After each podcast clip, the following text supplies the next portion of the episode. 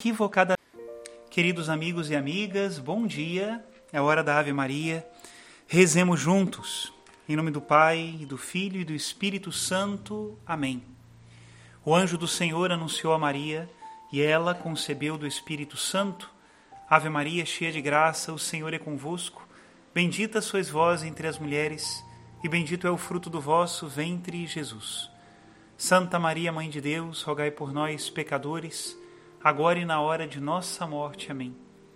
Eis aqui a escrava do Senhor, faça-se em mim segundo a vossa palavra. Ave Maria, cheia de graça, o Senhor é convosco. Bendita sois vós entre as mulheres, e bendito é o fruto do vosso ventre, Jesus. Santa Maria, Mãe de Deus, rogai por nós, pecadores, agora e na hora de nossa morte. Amém. E o Verbo de Deus se fez carne e habitou entre nós.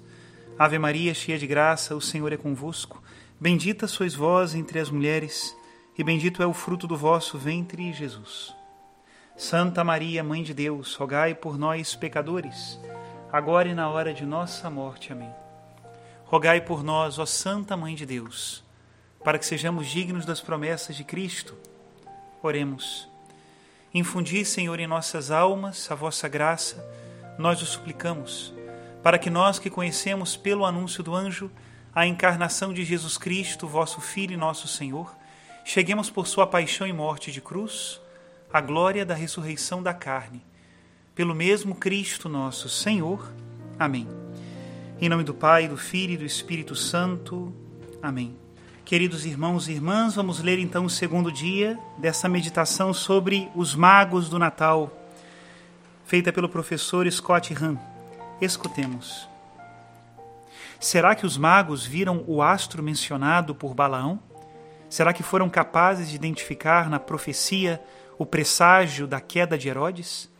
É possível também que conhecessem a profecia graças ao contato que tiveram com os judeus na Pérsia e que tivessem entrevisto seu significado com muito mais clareza do que os líderes da religião judaica. Talvez justamente por isso estivessem observando o céu na expectativa de encontrar um astro desse tipo. Herodes pressionou os magos e consultou representantes do seu próprio comitê religioso em busca de mais detalhes.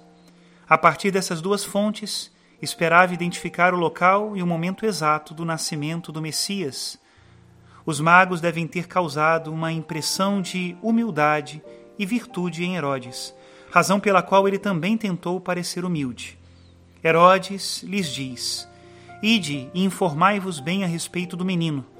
Quando o tiverem encontrado, comunicai-me, para que eu também vá adorá-lo. Mateus 2:8. Os magos então seguiram seu caminho.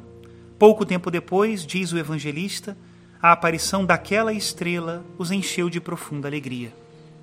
Esse trecho merece uma reflexão mais detida, pois capta o momento exato em que Deus nos enviou a alegria do mundo, não apenas de Israel, mas de todo o mundo, das nações, dos estrangeiros e dos gentios.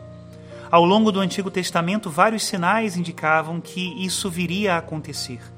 O salmista canta: Hão de vos louvar, Senhor, todos os reis da terra, a ouvirem as palavras de vossa boca.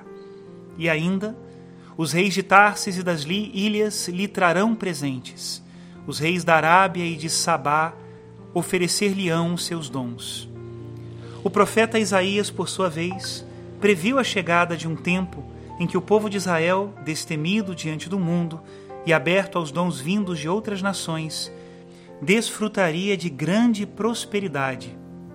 Essa visão tornar-te-á radiante, teu coração palpitará e se dilatará, porque para ti afluirão as riquezas do mar e a ti virão os tesouros das nações. Tuas portas ficarão abertas permanentemente, nem de dia nem de noite serão fechadas, a fim de deixar afluir as riquezas das nações sob a custódia de seus reis. Isaías 60, 5 e 11.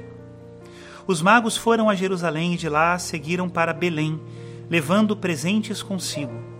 São Mateus nos diz: depois, abrindo seus tesouros, ofereceram-lhe a Jesus como presentes ouro, incenso e mirra.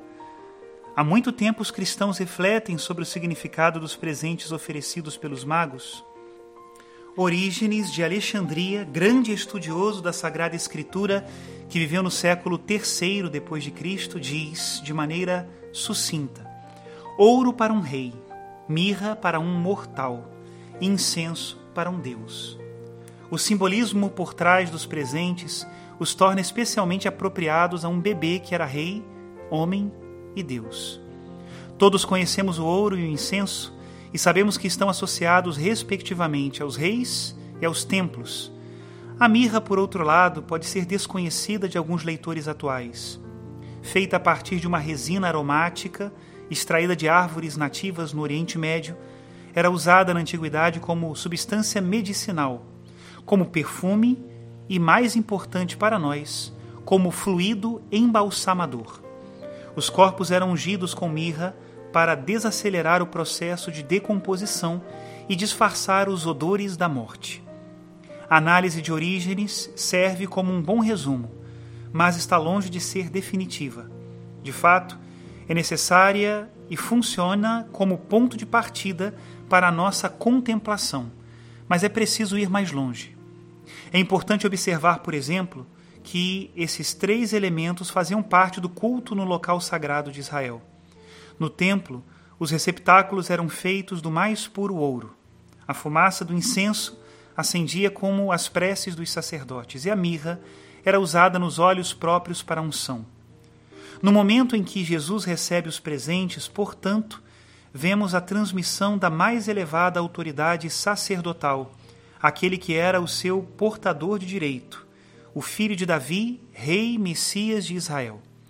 Santo Efrem da Síria, que viveu no século IV depois de Cristo, alegrava-se ao notar que todos os presentes trazidos pelos magos eram criações de Deus. Os magos, portanto, estavam devolvendo a Deus o que ele havia dado ao mundo. Mas o santo também observava que aqueles presentes haviam sido profanados pelo culto aos ídolos na terra natal dos magos. Logo, precisavam ser purificados pelo contato com o ungido de Israel. O ouro que fora adorado agora adorava a ti, Senhor, quando os magos o ofereciam. Aquele que te fora adorado em imagens fundidas, agora adorava a ti. Com seus adoradores, adorava a ti. Por outro lado, ainda de acordo com Santo Efrem, os magos trouxeram a Belém mais do que presentes. Trouxeram em primeiro lugar a si mesmos, como representantes dos gentios, e trouxeram também todo o cosmos, que tanto haviam se esforçado para entender e que equivocadamente haviam adorado. Até aqui a citação do professor Scott Hahn, que os magos nos ensinem duas coisas. Primeiro, que a verdade não é relativa. Por mais magos que fossem os magos, eles precisavam conhecer que Jesus é a única verdade. E em segundo lugar, que nós não podemos nos fechar a nenhuma cultura, mas estar abertos a todas as culturas, porque todas podem ser iluminadas por Cristo. Que Deus nos abençoe a todos, em nome do Pai, do Filho e do Espírito Santo. Amém.